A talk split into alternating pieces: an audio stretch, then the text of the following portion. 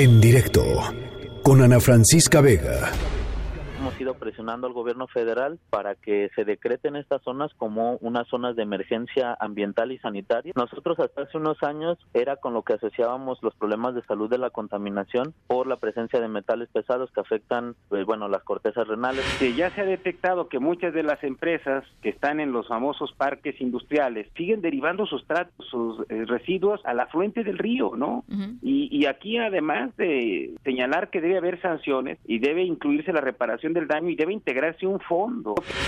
Sí es un problema serio, lo reconocemos.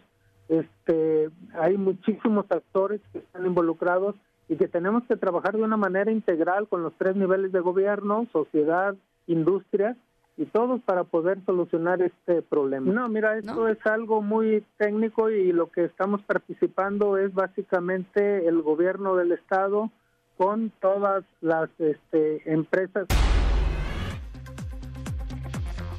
Bueno, pues toda esta semana hemos estado platicando con actores eh, involucrados, participantes, protagonistas de esta historia, terrible historia de la contaminación en el río Santiago, ahí en Jalisco, el río más contaminado de México. Eh, la Comisión Interamericana de los Derechos Humanos hace solamente unos días, después de años, más de 10 años de que eh, pues eh, los ah, ciudadanos que están asentados al lado del río, en varios de los municipios que, que este río va acompañando, pues han tenido problemas renales, problemas neurológicos, problemas eh, dermatológicos, problemas muy graves, muy serios de salud. Y la Comisión Interamericana de los Derechos Humanos eh, finalmente dictaminó. Eh, eh, medidas cautelares. El Estado mexicano está obligado a cumplir con las medidas cautelares para, para proteger urgentemente, además, este es un caso de, emergencia que así lo expone la Comisión Interamericana de los Derechos Humanos, eh, a esta población, a, esta, a estos ciudadanos, a esta gente que por, por, por, muchísimos años ha sufrido de estos efectos y, eh, y que además, pues, literalmente nadie se hace responsable. ¿no? Se echan la bolita de la de las distintas presidencias municipales al gobierno estatal, al gobierno federal, a las distintas dependencias. Los industriales dicen que en realidad no contaminan, o que sí, pero un poquito, o que, bueno, pues ya lo están solucionando, pero tampoco quieren que la sociedad civil se siente a platicar y que esté siendo parte de este proceso para tratar de arreglar de alguna manera lo que ha sucedido y que se repare el daño. Y otro de los, pues de los grupos que ha estado involucrados eh, es la, la, sociedad civil organizada. Eh, me da muchísimo gusto platicar en este espacio con Raquel Gutiérrez Nájera, presidenta del Instituto de Derecho Ambiental AC, quienes han estado acompañando eh, pues este proceso. Raquel, ¿cómo estás? Muy buenas tardes. Buenas tardes, Francisca. Encargada de, encantada de estar contigo y con tu auditorio. Pues Raquel, platícame un poco. ayer hablábamos con Raúl Huitrón de los industriales de, de la zona y nos decía básicamente que pues ellos no están de acuerdo con que la sociedad civil se siente eh, en estas mesas que, que, se propusieron, pues, digamos, como reacción a la, a, la, a la recomendación de la Comisión Interamericana de los Derechos Humanos y que ellos nada más van a negociar con el gobierno federal y con el gobierno estatal porque es una cosa muy técnica. Mm, mm, bueno, yo creo que que en este caso no se trata de que ellos quieran o no quieran. Mira, las medidas cautelares que está emitiendo la Comisión Interamericana de Derechos Humanos van como en tres grandes líneas principales.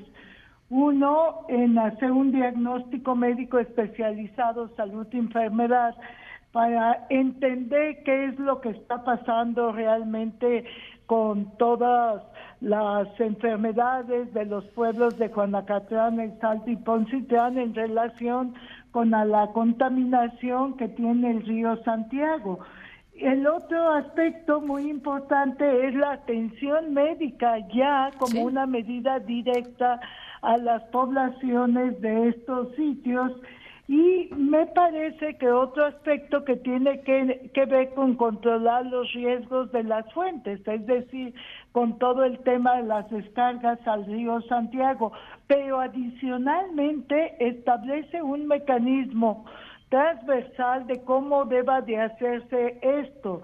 Y lo menciona en uno de sus puntos que todas estas medidas se deben de hacer con los afectados o los beneficiarios de las medidas eh, cautelares y sus representantes.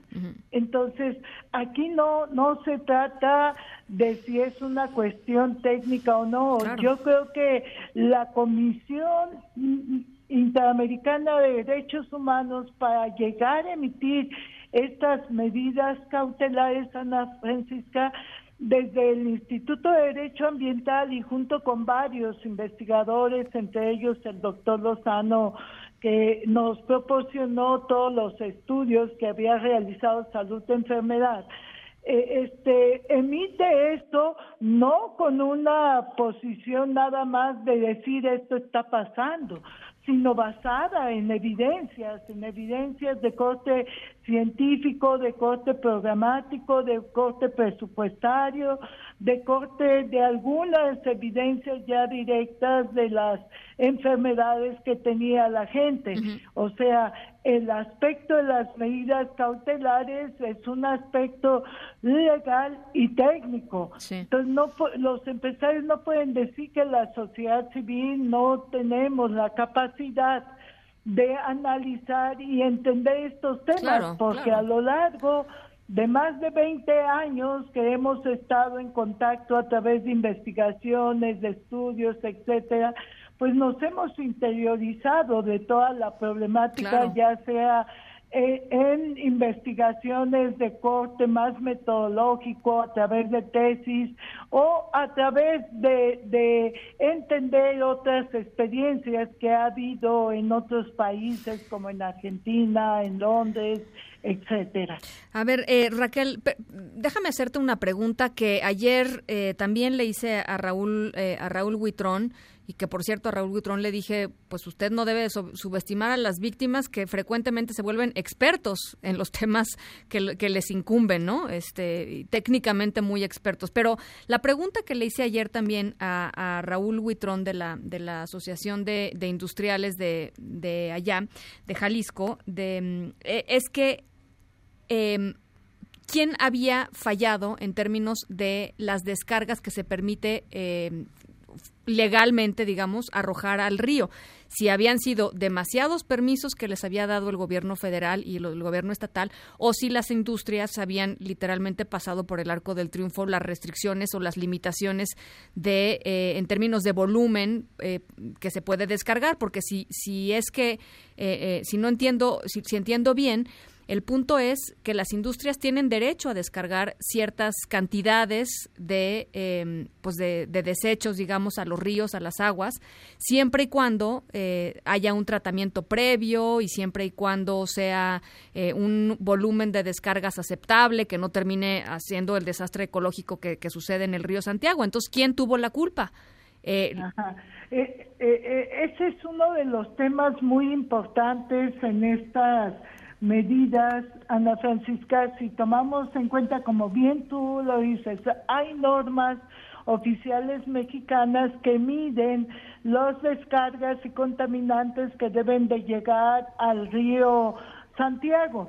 Efectivamente, la Conagua, cuando son descargas que van a un cuerpo de agua nacional, es quien emite los permisos para descargas a un cuerpo de aguas nacionales. Es decir, la Comisión Nacional del Agua da concesiones para aprovechar el agua, las aguas nacionales, pero también emite permisos de descargas para enviarlas o que tengan un destino final que es que sea un cuerpo de agua nacional.